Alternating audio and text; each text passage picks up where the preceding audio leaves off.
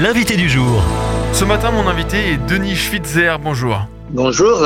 Vous êtes aumônier de prison à Metz, dans le Grand Est de la France. Et on rappelle que les aumôniers de prison interviennent dans le cadre d'une institution laïque et républicaine et à la demande des détenus peuvent discuter notamment de la foi. Alors vous avez vécu dimanche dernier un culte de Noël. Comment ça s'est passé? Alors, de manière assez simple, donc nous avons eu la possibilité d'avoir une chorale euh, qui est venue euh, pour euh, chanter. Et donc, nous avons rencontré 25 détenus qui étaient là. Et donc, on a pris le temps de chanter, parce qu'ils aiment bien chanter. Ça ouvre effectivement les émotions et nous chantons facilement une heure pour effectivement après prier. Et puis, nous avons pris un texte donc de Luc 2 sur la nativité et donc euh, parler un petit peu de ce que les uns et les autres savent de la nativité. Cette période de Noël en prison, est-ce que c'est plutôt euh, globalement un moment euh, qui évoque des choses positives ou alors au contraire c'est une période qui est plus difficile dans cette année-là puisqu'elle rappelle peut-être l'éloignement d'avec les proches et la condition des détenus? Ça dépend tout à fait des gens. Il y, en a qui peuvent effectivement vivre vraiment ce, ce Noël avec toute la dimension chrétienne et donc c'est relativement et puis il y a aussi euh, la différence entre ceux qui ont une famille et ceux avec donc des enfants où là c'est effectivement beaucoup plus compliqué de vivre ce moment puisque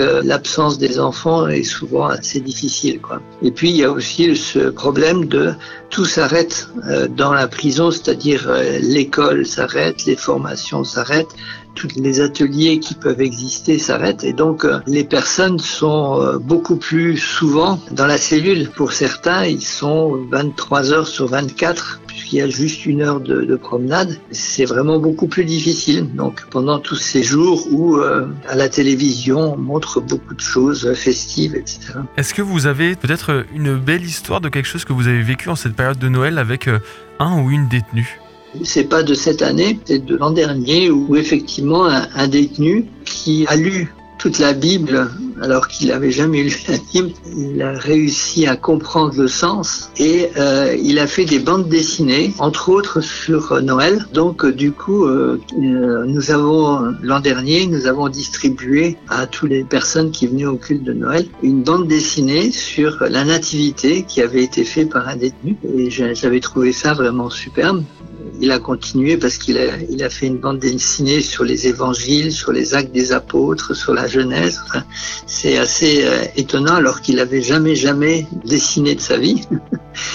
il a eu cette joie et puis cette envie de parler de sa foi différemment et avec, euh, avec des bandes dessinées. Quel aspect de la foi touche particulièrement les détenus généralement en prison? Euh, Tout dépend comment on fait l'approche.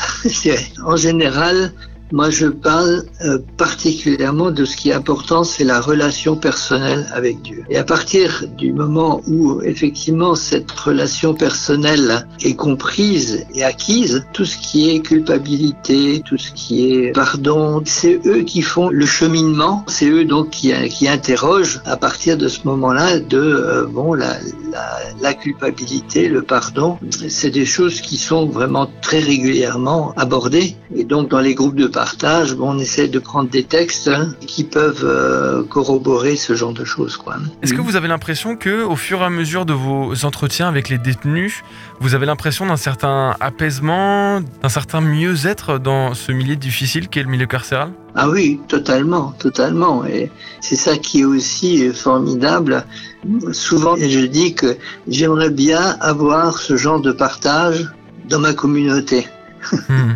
Parce que le vernis social est éclaté. Quand on est en prison, c'est pas par hasard. Et donc, du coup, on arrive aux questions fondamentales. Du coup, on arrive à, à creuser des questions qui sont euh, pas du tout abordés dans nos communautés où bon on essaye toujours d'avoir euh, bonne face j'allais dire. Et c'est vrai que euh, moi j'ai vu des, changements tout à fait radicaux de certaines personnes qui effectivement disaient bon moi dans ma vie j'avais tout ce que j'avais besoin. J'avais une femme j'avais des enfants j'avais mon boulot j'avais ma maison j'avais ma voiture tout allait bien mais je n'avais pas l'essentiel c'est-à-dire cette, euh, cette vie intérieure. Et là, quand je vais sortir, ben, c'est ça que je, je, vais vouloir donner à mes enfants et à mes petits-enfants. C'est vraiment des, des, changements très, très radicaux comme ça qui peuvent se passer. C'est un peu le, le, rôle, je dirais, de, de l'aumônier. Ce n'est pas d'inculquer une religion, mais de, de proposer cette relation personnelle avec Dieu. Et à partir de là, il y a un cheminement qui se fait. Alors, pour certains, c'est plus lent que pour d'autres. Mais il y a des, des, choses vraiment formidables qui se passent, c'est clair. Entre ceux qui estiment que la prison est, est trop confortable pour des personnes qui ont euh, commis des délits, voire des crimes, mmh. et les autres mmh. qui plaident pour une prison plus respectueuse des droits de l'homme, quel est votre regard d'aumônier de prison euh, en décembre 2023 J'inviterai les gens à venir faire un tour mmh. parce que bon, on a beaucoup de d'images de ce que c'est la prison, soit positive, soit négative. De toute façon, la privation de liberté, c'est quelque chose qui est dur à vivre, c'est clair. Euh, certaines personnes s'en débrouillent assez bien, d'autres ont beaucoup plus de difficultés. Moi, je trouve que le, au niveau carcéral, bon, alors il y, y, a beaucoup de choses qui ne qui ne sont pas euh, géniales, loin de là. Euh, mais je m'opposerai aussi au fait de dire que bon, euh, c'est des, c'est des conditions inadmissibles, etc. Je, je pense que euh, il y a sûrement des choses inadmissibles à certains moments, c'est clair, mais globaliser, je dirais, la prison là-dedans, moi, ça me paraît quand même un peu excessif. C'est effectivement bon un, lieu où si les personnes veulent réfléchir sur qu'est-ce que, pourquoi je suis là et comment je peux sortir différemment, euh, ils peuvent ils peuvent avoir un certain nombre d'outils pour euh, pour aider pour s'aider. Et puis, bon, ceux qui n'ont pas envie de, réfléchir en disant, bah, c'est la faute de, tout le monde, pas de chance, etc. Ben, euh, ce qu'on remarque souvent, c'est qu'il y a des retours, des retours en, incarcération, euh, et parce que les, personnes, pour certaines, certaines personnes ont du mal à euh, pouvoir réfléchir sur leur vie et pouvoir changer quelque chose. Quoi. Merci d'avoir présenté votre fabuleuse action auprès de, des détenus en prison. Mmh.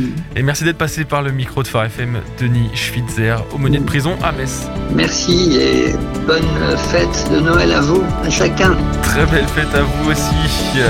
Retrouvez ce rendez-vous en podcast sur farfm.com slash replay.